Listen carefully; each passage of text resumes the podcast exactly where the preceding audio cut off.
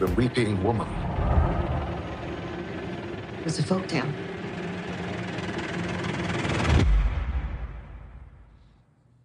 To some. La historia de La Llorona ha sido una historia que ha pasado de generación a generación. ¿Por qué crees que dentro de la cultura de los latinos la gente le tiene tanto miedo? Bueno, yo creo que La Llorona es la entidad más importante que tenemos dentro de la cultura hispana. Y cuando tú te pones a ver que, viene desde tiempos indígenas, de tan, tan, tan, tantos años, que es, es, representa quiénes somos nosotros como cultura.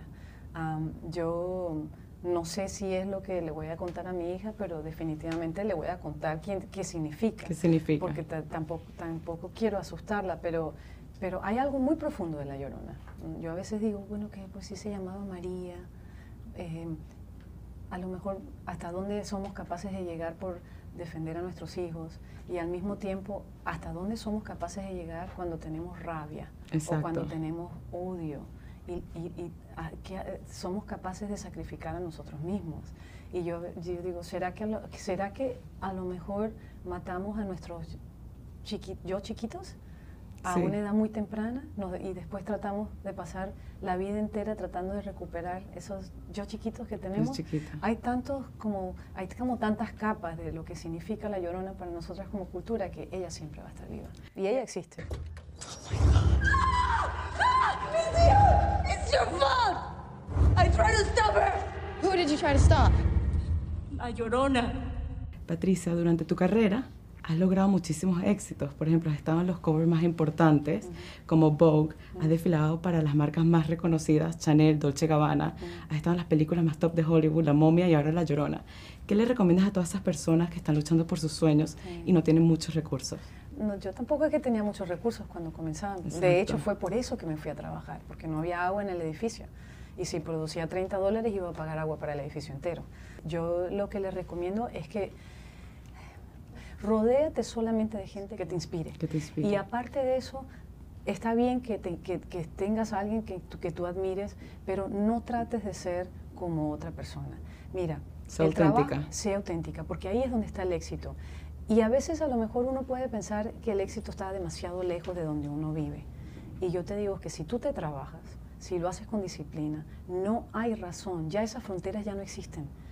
Antes era mucho más difícil, ahora no. Ahora tenemos las redes, ahora tenemos, mira, quiere ser actor, quiere ser ingeniero, quiere hacer lo que sea. Ya hoy por hoy. El límite está en la mente, el- ¿no? Los límites no existen, exactamente. El límite está en la mente. Patricia,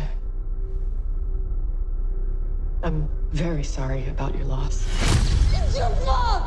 I can't even imagine how you must feel.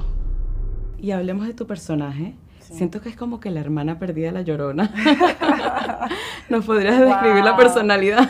Wow. Bueno, cuando comienza la película encontramos a Patricia este, que ha metido a sus niños al closet porque está tratando de protegerlos de la llorona.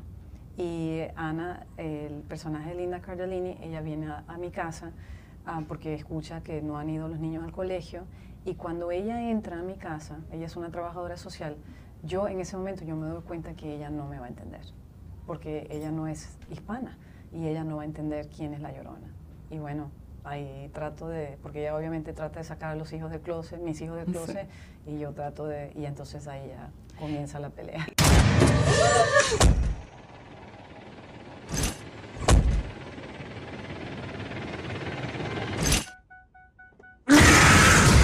Siento que la única manera para acabar con una maldición es a través de un cura o de la fe en esta película y en muchas películas. ¿Qué piensas de eso? Bueno, ¿y acaso que las maldiciones, las cosas feas, las cosas, las energías malas, ¿qué, qué es lo que hace que nosotros podamos eh, superarlas? Es la fe. La fe. La fe. Yo la gente que dice que no cree en Dios o que no, yo, yo, yo me he dado cuenta que siempre al final, si pasan por alguna situación difícil, siempre voltean y se vuelven este, y tienen fe.